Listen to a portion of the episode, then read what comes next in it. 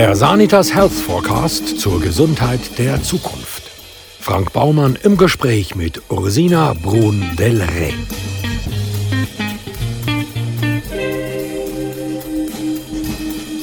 Ursina Brun-Del Rey studierte an der Universität Zürich Psychologie. In ihrer Praxis in Zürich arbeitet sie als Psycho-, Sexual- und Paartherapeutin. Für ihre Doktorarbeit hat sie über 1000 Personen, die in der Schweiz in einer Paarbeziehung leben, nach ihrem Pornokonsum befragt. Ursina Brun-Del Rey ist verheiratet und hat vier Kinder. Ja, Ursina Brun-Del Rey, wann hast du das letzte Mal einen Pornofilm geschaut? Ähm, ja, weißt, ich muss äh, eigentlich täglich Pornofilm schauen für meine Doktorarbeit, oder? Das ist noch das Praktische. Hat mir irgendwann nicht genug Pornos gesehen? ähm, ja, nein, man hat ja nie fertig geforscht, oder? Also Forschung ist ja nie fertig. Also jetzt mal ganz von vorne. Was ist das für eine Doktorarbeit, die du da schreibst? Ich, mache, ich untersuche den Einfluss von Pornografiekonsum auf die Sexualität in der Partnerschaft. Also was macht das mit einem Paar, wenn beide oder wenn Pornos konsumiert werden? Was macht das mit der Zufriedenheit und was macht das mit, mit der Sexualität? Tun die eigentlich beide Pornos konsumieren? Wer beide? Ja, du und dein Mann. In meiner Partnerschaft? Aha, ich meine, es ging darum, ähm, um, nicht um meinen persönlichen Pornokonsum. Ja, aber du willst herausfinden, was es für einen Effekt hat. Da ist doch die eigene Erfahrung schon auch noch wichtig. Ja, ja, aber dann ist ja ein Einzelfall, oder? Da kann man ja überhaupt nicht, über einen Einzelfall kann man ja aber gerne nichts sagen. Da muss man ja schon eine größere Masse, und ich habe ja über 1000 Leute befragt, dass man auch überhaupt eine Aussage machen kann. Das kann man ja keine Aussage machen. Einfach von mir auszugehen, das ist ja ein Einzelfall gibt keine, keine aussagekräftigen Ergebnisse in der Forschung. Was ist denn jetzt der konkrete Einfluss von der Pornografie auf Paarbeziehungen? Ähm, unterschiedliche. Also was man kann nicht einfach sagen, es ist ein negativer oder ein positiver Einfluss. Ich finde, das, das wäre viel zu, zu, einfach gesagt, sondern was, ich, was mich interessiert hat, ist herauszufinden, was macht es aus? Also was kann einen negativen Einfluss haben und was kann einen positiven Einfluss haben? Und was ich, das spannendste Ergebnis, das ich gefunden habe, ist, je heimlicher eigentlich ähm, konsumiert wird, also sprich, oh, das darf meine Frau ja nicht wissen und auf keinen Fall, desto negativer ist der Einfluss auf die Partnerschaft. Warum? Weil ähm, die Frauen, also wenn jetzt das zum Beispiel von einer Maus, also ich habe herausgefunden, dass die Männer viel mehr so heimlich konsumieren. Die finden so ein bisschen, oh, das darf ich eigentlich nicht. Die konsumieren auch mit schlechtem Gewissen. Und das ist eigentlich noch interessant, ähm, finde ich, entgegen den Erwartungen. Und die Frauen sind auch viel lockerer. Die finden, ja, also das ist schon kein Problem, kann ich ja. Und wenn die dann aber so das Gefühl haben, ähm, ah, da, meine Mama macht da irgendetwas Heimliches und dann schürt das ja ihre Angst, die sie vielmal sowieso schon haben. Also so, äh, so das Gefühl von, ich, ich bin bedroht ähm, oder, oder schaut er jetzt etwas, was ich ihm nicht bieten kann. Das ist etwas, was vielmal Frauen auch in Praxis bringen. Ähm, und diese Angst wird eigentlich dann eher noch geschürt, wenn sie das Gefühl haben, oh, jetzt passiert etwas Heimliches. Das heißt, er hat etwas zu verheimlichen. Und das gibt eigentlich ein ganz blödes Missverständnis, weil die Dynamik dann eigentlich noch stärker wird. Die Ängste werden dann von der Frau noch mehr verstärkt. Ja, es entsteht vermutlich das Gefühl von einer Kompetition. Ja, absolut. Das sind alles die Ängste, wo, das sind reale Ängste, die, Frauen dann, äh, davon erzählen. Und übrigens, wenn ich jetzt sage Frauen, das haben Männer also auch. Also die Männer haben ja genauso die Bilder, die sie in den Pornos sehen, dann denken sie, ja, ich müsste jetzt genau auch so performen und ich müsste jetzt auch einen Dauerständer haben und ich müsste jetzt auch können, weiß ich nicht wie weit, ähm, alle möglichen Aktivitäten machen, die in den Pornos ähm, von diesen Herren dargestellt werden. Und sie haben ja genauso die gleichen Ängste, dass sie denken, ja, kann ich denn das meiner Frau auch bieten, was sie selber da ähm, sehen als, als Maß der Dinge. Also wenn wir jetzt im Kino einen Actionfilm schauen, dann geht man ja nicht davon aus, dass man nachher mit, mit einem 180er durch die Altstadt durchbohrt und mit einer Knarre umeinander ballern muss. Bei der Pornografie ist es aber offenbar anders. Ja, das ähm, kann, kann man ja eigentlich davon ausgehen, dass Erwachsene das können unterscheiden oder Genau wie du sagst, richtig, ähm, wenn, wenn ein Mann oder eine Frau im Porno etwas sieht, das heißt ja dann nicht automatisch, dass das etwas ist, was der Realität entspricht. Ähm, und, aber da sind auch viel, bei den Paaren sind da viel, viel äh, mehr noch emotionale Themen drin. Warum? Ähm, weil sie, oder in einer Paarsexualität, da ist ja nicht einfach egal, ja, ich habe jetzt einfach meinen Spaß und meine Frau, das ist mir gleich. Oder auch aus Frauensicht ja ähnlich ähm, auch nicht so. Und dann macht man sich halt Gedanken, man will ja, dass es ihr auch gefällt, man will, dass es ihm auch gefällt, man ist, ähm, ähm, also wenn man eine einigermaßen gut funktionierende Sexualität miteinander hat, dann ist man ja interessiert daran, dass es dem Gegenüber auch auch gefällt. Und darum ist das eben mit dem Porno, ähm, wenn man jetzt jemand Single ist und Pornos schaut, dann kommen, kommen diese Gedanken nicht ins Spiel. Aber bei jemandem, der in einer Partnerschaft lebt und Pornos schaut, ist das, kommt das alles ins Spiel. Da kommen die Emotionen rein, da kommen die Ängste einfach rein. Und dann kann man, dann nützt zu der Unterscheid, die Unterscheidung von Realität und, und ähm, Film eigentlich nicht so viel. Warum schaut man denn überhaupt Pornos? Ähm, sehr unterschiedliche Gründe, also so mit tausend verschiedene Gründe, so viel wie auch tausend verschiedene Gründe hat, warum man Sex hat. Also es gibt äh, Menschen, die Pornos zur reinen Entspannung schauen. Das heißt, bei meiner Studie mit eben mit den ähm, ähm, mit den über 1000 Leuten, ist das absolut die Top-Antwort 1 bei den Männern. Also die meistens schauen die Pornos zu der, also im Zusammenhang mit der Selbstbefriedigung, zu der Entspannung, Druckabbau, das ist so der Klassiker. Ähm, schnell am Abend nach dem Arbeiten eine Sache holen und noch ein Porno dazu, das geht auch relativ schnell. Bei den Frauen ist das nicht die Hauptantwort. Das ist auch eine Möglichkeit, aber es gibt noch viel, viel weitere Möglichkeiten. Also zum Beispiel zum Stressabbau oder zur, rein zur, zur, zum Genuss, also weil es einfach ein Stimulus ist für die Selbstbefriedigung. Und dann müsste man wie auch eine Frage weitergehen und sagen, warum macht man Selbstbefriedigung? Weil die losgelöste Frage, warum schaut man Porno, ist in aller Regel eigentlich nicht losgelöst von der Selbstbefriedigung. Es gibt ganz, ganz wenige Situationen, wo jemand einfach ein Porno schaut, einfach so. Das ist dann eher, wenn es so ein bisschen auch in einen Suchtbereich hineingeht, wo, wo die Selbstbefriedigung gerne immer im, im Fokus steht. Tun Frauen und Männer Pornografie anders konsumieren? Ja, also es gibt so Tendenzen, gell? Es, gibt, also es gibt ja immer auch Ausnahmen, wenn jetzt da jemand im Publikum sitzt, der findet, ja, aber hey, ich bin eine Frau und ich mache es anders, das ist natürlich immer so, aber es gibt Tendenzen, Frauen tun in der Regel ähm, auch anders Selbstbefriedigung gestalten und auch anders Pornos schauen, also bei den Männern ist es häufig, eben wenn man sich ja ähm, das jetzt so ein bisschen überlegt, wenn das häufig so zum Spannungsabbau passiert, dann ist das eigentlich eine relativ schnelle Sache, weil das einfach einen Reiz braucht und dann braucht es einfach vielleicht einen ein starker Reiz und desto schneller geht es. Also einfach ein Reiz für die Erregungssteigerung bis zum Höhepunkt. Und bei der Frau ist es vielmal so, dass es mehr so ein bisschen, ähm, ein bisschen ausprobieren, ein bisschen da reinschauen und, und schauen, ob einem das gefällt, es, was das macht mit dem Körper. Das ist häufig wird das anders genutzt. Also sinnlicher? Ja, kann man vielleicht jetzt ganz salopp sagen, kann man so sagen, ja. Das ist aber ja auch nicht erstaunlich, weil ja vielmal, ähm, eben, weil überhaupt schon Selbstbefriedigung bei den Frauen und bei den Männern relativ ähm, unterschiedlich aussieht. Und man kann sagen, bei den Frauen, die suchen viel häufiger so sinnliche Gefühle, wo bei den Männern das dann wie ähm, viel mehr einfach, einfach ein, ein Stimulus für einen, ein Reiz ist für ähm, eine schnellere äh, Regungssteigerung. Zappen Frauen auch weniger?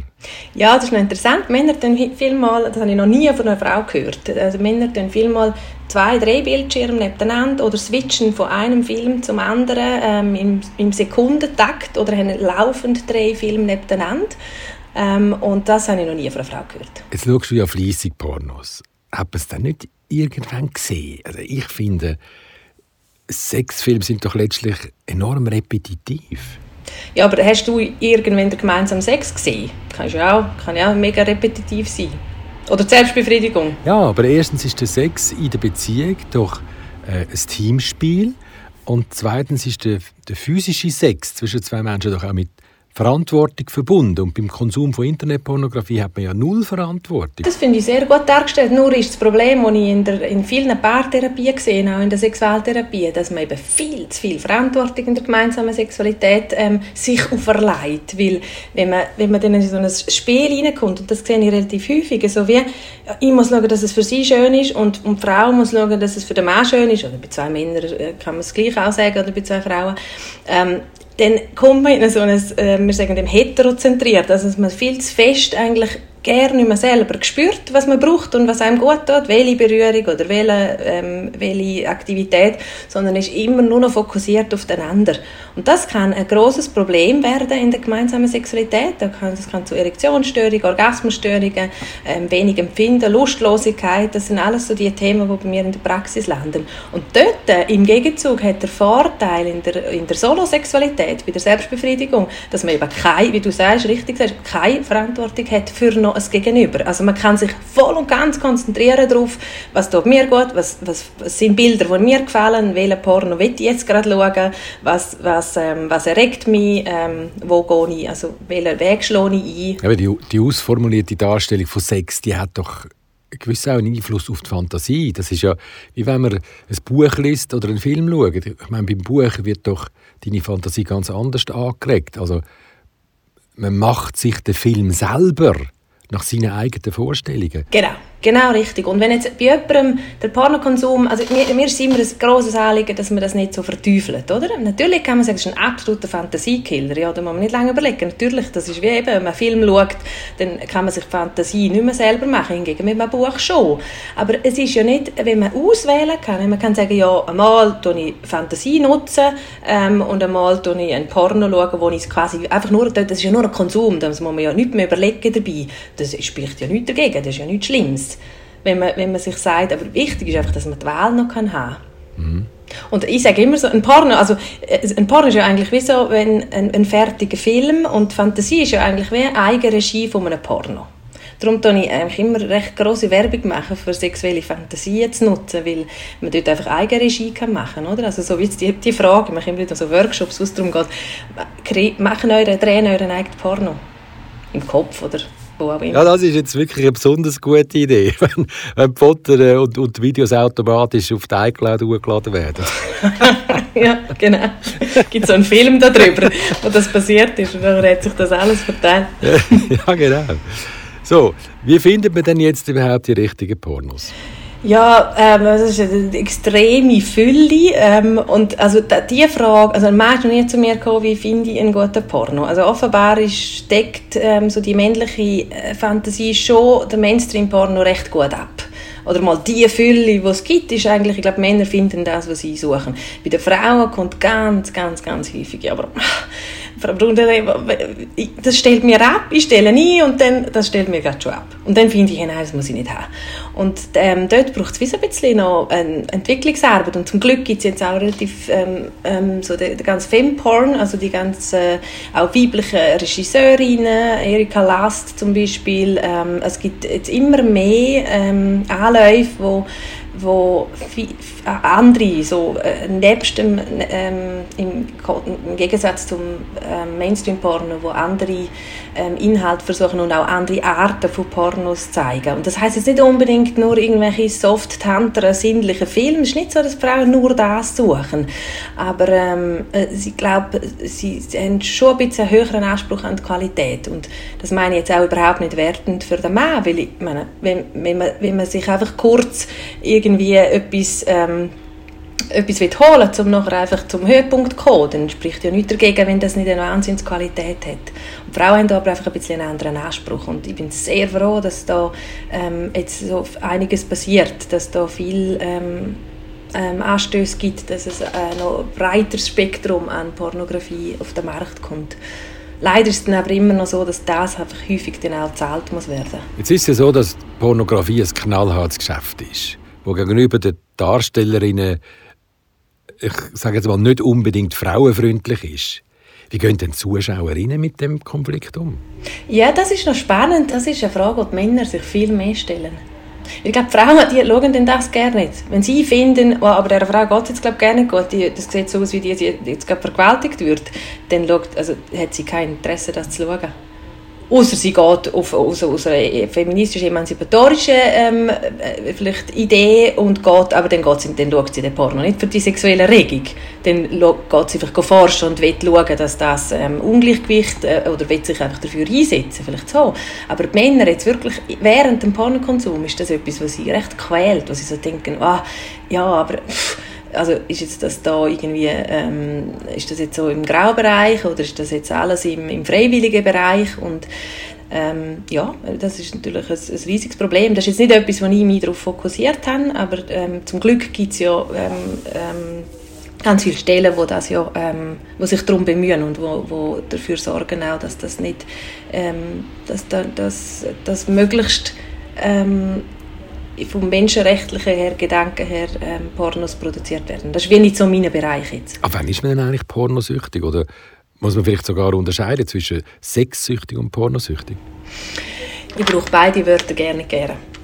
Und ähm, ich habe zu viel Mal erlebt, dass ähm, äh, Frau in Praxis gefunden oder ein Mann selber und sagt, sie, ich bin pornosüchtig, ich brauche ihre Hilfe. Und dann fange ich an zu fragen, wie ist denn das und wie häufig und ob es eine Sucht ist, geht nur lediglich um einen Leidensdruck. Also das sind so Kriterien, die ich dann überprüfe. Hat der Mann das Gefühl, und ich rede jetzt bewusst nur von Männern, ähm, ich noch nie eine pornosüchtige Frau erlebt habe und auch nie einen Bericht darüber gehört habe. Ähm, einfach so als Klammerbemerkung. Ähm, die Kriterien, die ich, die ich überprüfe, um zu schauen, ob da eine Sucht, also eben sogenannte Sucht äh, vorhanden ist, ist, kann der Mann aufhören, kann er steuern. Also kann er selber entscheiden, jetzt schaue ich einen und jetzt höre ich auf. Und jetzt noch in der nächsten oder jetzt, jetzt sitze sie wieder her und schaue nochmal rein. Und wenn das ähm, anfängt ins Wanken zu kommen, ähm, dass er nicht mehr das Gefühl hat, von, ich kann es kontrollieren, ich kann es steuern, dann kann man anfangen von, von etwas, ähm, ich sage eher dranghaften Verhalten ähm, zu reden. Weil im Vergleich zu anderen Süchten ist ja keine Substanz, ähm, es ist ja keine Substanz, die im Hirn irgendetwas bewirkt. Also das Dopaminsystem natürlich. Das ist klar. Aber das ist basiert ja dann über, ähm, über die Erregung, also über die sexuelle Erregung im Körper und über den Orgasmus. Wie alt sind denn deine Patientinnen und Patienten? Ähm, zwischen 20 und 70. Jugendliche Patienten hast du nicht? Ich habe einfach die erst ab 18 untersucht, ja, genau. Weil, ich, weil, weil also alles, was bei Jugendlichen passiert, ich meine, das ist ein riesiges Thema, Pornografie und Jugendliche, aber das ist wie nicht mein Bereich. Da gibt es schon viel, die dazu forschen und wo da auch ganz viele Bemühungen gibt.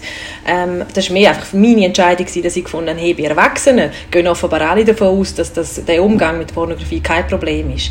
Nur weil der Fokus auf Jugendliche ist, wo es ja tatsächlich ähm, nochmal ganz andere Problembereiche gibt mit Pornografie, mit Jugendlichen. Das, das ist nochmal ein ganz anderes Kapitel. Also jetzt forschst du Tag ein, Tag aus, welchen Einfluss die Pornografie auf die Paarbeziehung hat. Ja, ist das Gebiet dann noch nicht erforscht? Richtig. Also Pornografie und Erwachsene und vor allem mit Partnerschaften, das ist nicht erforscht. Aber nicht nur die Forschung, das ist ja eigentlich nicht die Hauptmotivation, sondern mehr, wie geht man um damit? Alle gehen davon ja, also Pornografie ist einfach im Alltag voll da in unserer Generation. Ähm, das ist eigentlich die erste Generation, die also so mit dieser Verfügbarkeit so aufwächst. Ähm, wir haben keine Vorbilder, wir, wir haben nicht, ähm, unsere Eltern können, können uns nicht sagen, wie man da mit dem umgeht. Die haben noch das mit dem ins, äh, Heftchen kaufen im Kiosk und heimlich und peinlich und einmal im Monat und so. Und, ähm, und, und wir sind ja wie so die erste Generation, also noch 20 Jahre vielleicht höher noch, aber ähm, wir sind die erste Generation, wo eigentlich ein Umgang wie davon ausgegangen wird, wir haben einen Umgang, aber niemand sagt uns wie. Und ich habe gefunden, das kann nicht sein. Also es sind so viele Patienten, Klienten gekommen, die gesagt haben, ja, das ist jetzt das blöd, also darf jetzt meine Mann? Oder, oder, also, oder eigentlich ist, das geht doch eigentlich nicht, wenn wir zusammen ähm, eine Partnerschaft haben. Das kann doch eh nicht so viele Pornos schauen. Die sind mit Fragen zu mir gekommen und ich habe gesagt, ja, aber wenn das niemand beantworten kann, also dann irgendjemand muss ja diesen Leuten helfen. Und wir sind ja alle betroffen. Also 100% der Gesellschaft schaut Pornografie. Und auch in der Partnerschaft. Also dort sind Was? Wie viel Prozent? Also bei den Männern sind es 80 bis 100 Prozent, je nach Studie. Aber da kommt es auch darauf an, wie häufig, oder, wo man sie unterscheiden. Darum die, die, die grosse Spannbreite. Wenn ich sage 80 bis 100 Prozent von der, jetzt sagen wir, grossen Meta-Analysen von der internationalen Studien, ist die Spannbreite nur deshalb basiert, weil man die Häufigkeit nicht, vielmal nicht unterschieden hat. Also es kommt ja darauf an, ob man fragt, ja, schauen Sie jeden Tag Pornos, ja oder nein, oder schauen Sie einmal im Monat Pornos. Schauen Sie allein oder zu zweit? Das ist noch etwas anderes, was ich auch noch untersucht habe. Also schauen wir miteinander. Das ist ähm, ähm, ein Phänomen, das ich äh, sehr wichtig finde, das ich darum auch in meiner Forschungsarbeit aufgenommen habe, weil ich es auch in der Praxis erlebe, dass ähm, das durchaus noch etwas ähm, hilfreich kann sein, wenn man auch einmal ab und zu miteinander Porno schaut. Du sagst ja, das ist doch gut, wenn man Pornos konsumiert. Ja, warum muss man die Leute dann therapieren? Nein, ich therapiere natürlich nur, wenn jemand einen Auftrag hat. Wenn, eben, wenn zum Beispiel das Leiden besteht, jetzt in, gerade bei den Paaren, wo zum Beispiel die Frau sagt, ja, aber ich habe ein Problem damit. Ich fühle mich jedes Mal betrogen, wenn ich weiß, er hockt wieder vor dem PC. Und dann, dann geht es ja, also ich therapiere nicht einfach, weil ich finde, ihr habt ein Problem, sondern ich therapiere natürlich nur, und das finde ich ganz wichtig, das ist darum auch das, was ich mit der Sucht vorher gesagt habe, wenn jemand kommt und sagt, ja, ich, ich habe ja kein Problem, aber ich habe einfach das Gefühl, ich, das, das, das darf man nicht, zweimal am Tag einen Porno schauen, dann, dann, und er hat aber keinen Leidensdruck und weiß aber auch, kann aber auch aufhören, hat noch andere Varianten, um sich zu entspannen, dann gibt es ja keinen Grund, um etwas zu ändern. Und wie reagieren dann Patientinnen? Die, ich meine, die müssen ja eine extreme Umstellung Extrem. machen. Ja mit den Werten zusammen, die Sie von Richtig. gelernt haben. Moral? Ja, richtig. Moralische Vorstellungen und, und die sind natürlich auch stark. Und ja, also die meisten reagieren sehr positiv. Also da muss man dazu, dazu natürlich noch sagen, wenn ich weiss, ist eine Frau im Hintergrund, die eben nur ein grosses Problem hat, dann, dann sage ich natürlich nicht so etwas und sage, jetzt gehen sie wieder heim, ist ja alles gut, sondern dann lade ich eben die Frau ein und schaue, was ist ihr Problem und was ist ihre Angst. Wenn jemand ein Anliegen hat und sagt, hey, ich, ich habe das nicht mehr im Griff, also das ist jetzt das, was ich so im klassischen Alltag erlebe in der Praxis. Ich habe es nicht mehr im Griff. Ähm, oder die Frau kommt und sagt, er hat es nicht mehr im Griff. Dann fange ich an, ähm, über Körperwahrnehmung zu arbeiten, also fest in der Sexualtherapie und schaue, was, was ähm, tut der Pornokonsum eigentlich wie wegnehmen an, an eigenem Empfinden während der Selbstbefriedigung. Und dann fange ich auch immer mehr schauen, dass sie wieder mehr spüren, weil das ist meistens ähm, dann eben das Problem, das passiert. Man ist nur noch im Film und man spürt überhaupt nicht mehr, was eigentlich im Körper passiert. Und dann ist es wie auch nicht mehr befriedigend. Und dann passiert eigentlich der Loop, wie bei, jeder, bei jedem dranghaften Verhalten oder wie bei jeder Sucht, dass man wie, ähm, es fühlt sich nachher nicht befriedigt an. Man hat vielleicht einen Orgasmus, je nachdem, ist dann aber vielmal auch eher nicht mehr der Fall, weil es dann auch gerne nicht mehr so recht klappt, so, wenn man so schon in dem Loop drin ist. Ähm, und nachher fühlt es sich nicht befriedigt an und dann muss man es nach fünf Minuten wieder haben. Und dann macht man es, im Moment ist es irgendwie noch geil und gut und nachher ist es aber wieder nicht befriedigend und dann muss man es wieder haben. Und das ist eigentlich so der Teufelskreis, wobei eigentlich kann man bei allen Süchten sagen. Ähm, und nachher kommt noch das schlechte Gewissen dazu und wenn man keine andere Strategien von Stressregulation hat, dann ähm, holt man sich halt einfach wieder das, was man kennt und das wäre dann in dem Fall der Porno. Warum ist denn Pornografie noch immer so ein Tabu? Ja, ein riesiges Tabu, ja. Ja, aber warum? Boah, ich glaube, das geht wirklich zurück auf, darauf, dass Sexualität halt immer noch, ähm, äh, immer noch ein grosses Tabu ist. Auch in Partnerschaft ist immer wieder, ich meine, es ist so eine riesige Diskrepanz. Überall, überall hängt Sex. Man redet den ganzen Tag über Sex. Und gleichzeitig, wenn es persönliche Empfinden, um das persönliche Empfinden oder die persönlichen Probleme oder Schwierigkeiten, die man in der Sexualität auch in der Partnerschaft hat, oder in der Solosexualität, da redet kein Mensch drüber. Und, und geschweige denn in der Par innerhalb der Partnerschaft. Und dort wäre ja am wichtigsten. Darum ist, mich, ist für mich also ganz wichtig, dass ich äh, mit der pa und die sind extrem erleichtert, wenn ich das Thema einbringe, sie immer auf den Tisch, sowieso, in der ersten Sitzung. Und die sind einfach nur erleichtert, weil sie merken ja, aber sie, sie wissen nicht, wie darüber reden. Vielleicht tun sie sich auch mit dem Vokabular schwer. Ja, natürlich. Und das, und das fängt ja auch wie bei den Eltern an. Und ich finde darum, ähm, ähm, wir, wir, wir als Eltern, dort, dort haben wir so einen großen Einfluss, da könnten wir so viel ähm, machen, indem wir es wie anders vorleben. Oder? Und gerade das fängt, wie du sagst, das fängt schon beim Vokabular an. Oder wenn wir ähm, schon am Kind auf dem Wickeltisch ähm, wie ähm, ja, das ist ja herzig und, und Ärmel und Beinchen und jetzt das Büchli und mm, und noch ein Beili und also das, das Kind spürt das, ob das ein Thema ist, wo man sollte oder nicht dürfte darüber reden oder ob das peinlich oder schambesetzt ist und da könnte mir noch ganz, ganz, ganz viel machen als Eltern, dass es da einfach immer mehr ähm, einfach dazugehört, man darf darüber reden, es ist okay, Selbstbefriedigung ist okay, das stärkt eigentlich eher die eigene das Erlernen von den eigenen Bedürfnissen und von den eigenen Erregungsmodus und wie man, wie man sich erregt und das hilft nachher für den partnerschaftlichen Sex extrem gut. Solosexualität, da hat man ja früher gesagt, das gebe Rückenschmerzen. Ich habe das letzte Jahr im Fall zweimal den Rücken operieren.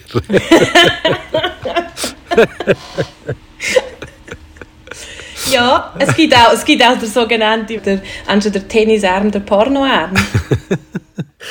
so, äh, was passiert denn eigentlich mit dem Hirn beim Konsum von Pornos?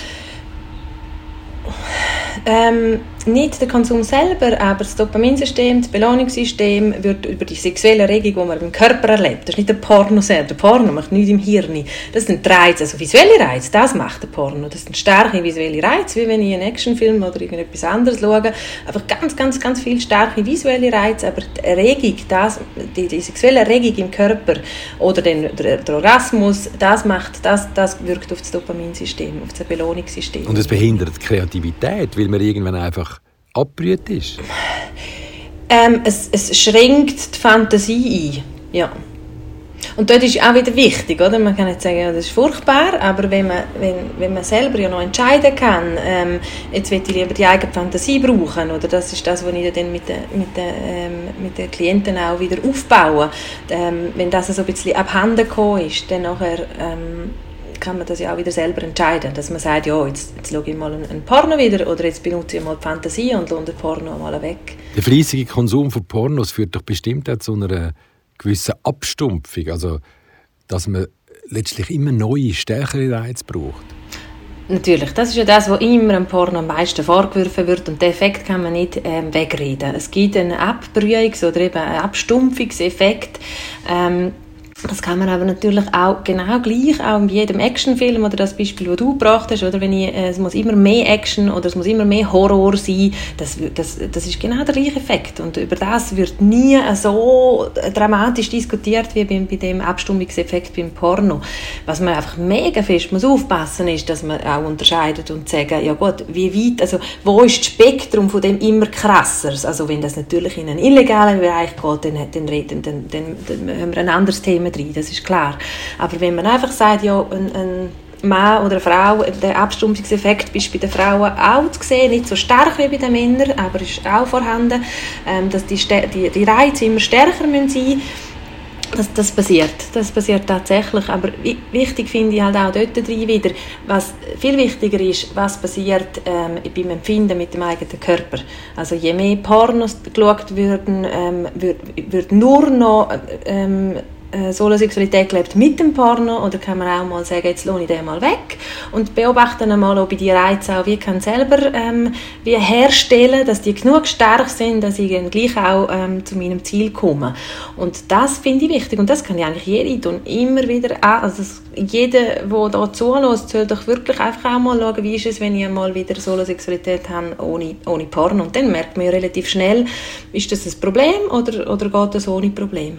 Du ganz eine andere Frage. Welchen Einfluss hat denn eigentlich die Pandemie auf den Pornokonsum gehabt? Weiß man da schon etwas?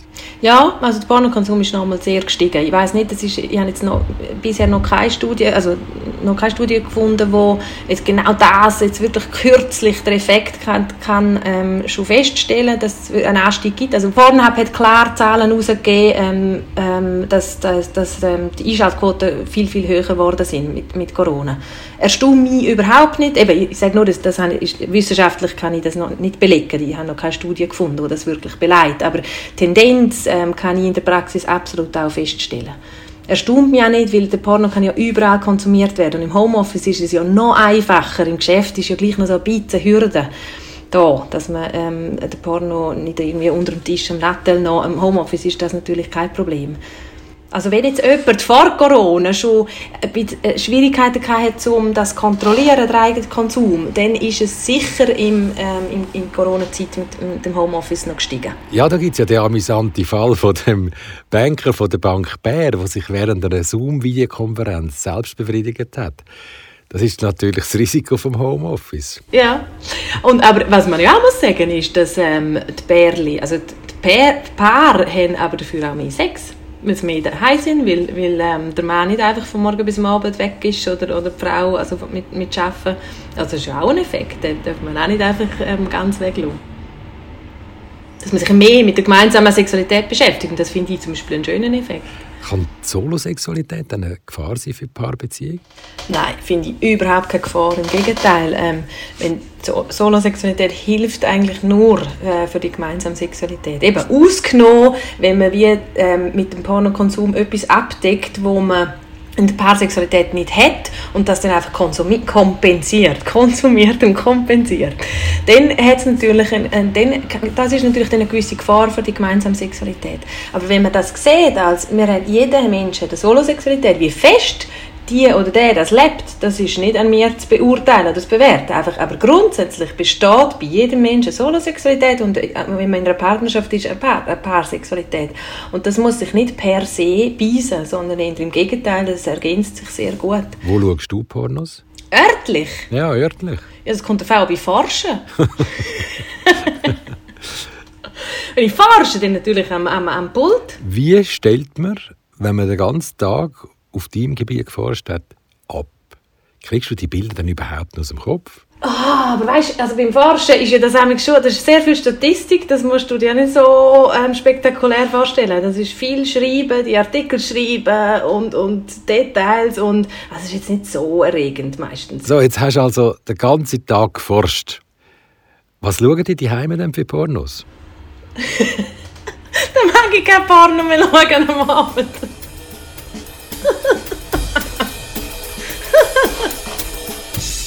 Dursina Brun del Re.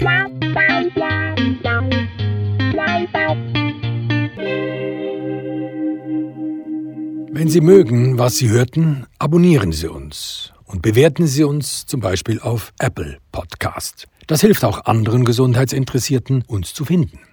Und neu sind wir auch auf Instagram und YouTube, wo wir noch mehr Infos zum Thema teilen.